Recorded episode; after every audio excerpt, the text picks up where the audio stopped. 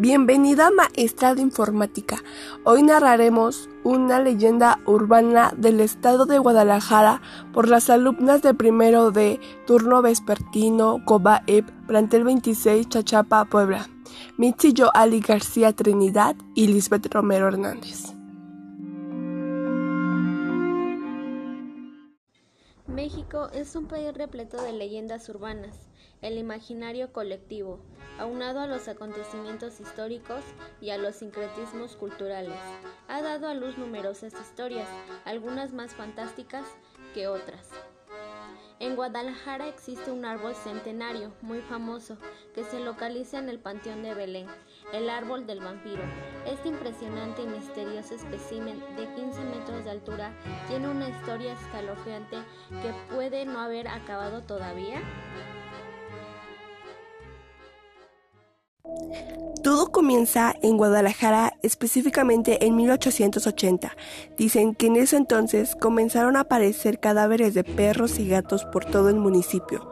Sin embargo, lo más aterrador era que estaban desprovistos totalmente de sangre. Si esto ya preocupaba a la gente, el pánico se desató cuando se encontraron cuerpos humanos en las mismas condiciones.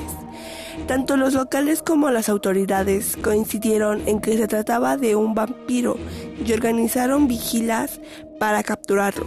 Lo buscaron durante mucho tiempo. Sin embargo, mientras el terror se seguía apoderando de la ciudad, finalmente en los últimos meses del año, una de las avanzadillas tuvo éxito y lo capturaron. Una sabia y vieja curandera del pueblo les dijo que la única manera de acabar con él era clavándole una estaca en el corazón, tallada a partir de la rama de un camichín. Después de matarlo, la gente lo enterró en el panteón de Belén.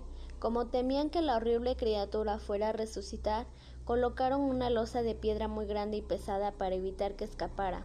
No obstante, la losa se rompió al poco tiempo, dejando pasar una rama viva de camachín, la cual comenzó a envolver la tumba con un tronco y raíces. Este fenómeno inexplicable conmocionó a todos, pero dejaron crecer al árbol. No fuera a ser que si lo cortaban despertara algo peor. Hoy en día el árbol del vampiro permanece en el panteón, pero se dice que cuando caiga el vampiro será liberado y aterrorizará de nuevo a los pobladores de Guadalajara.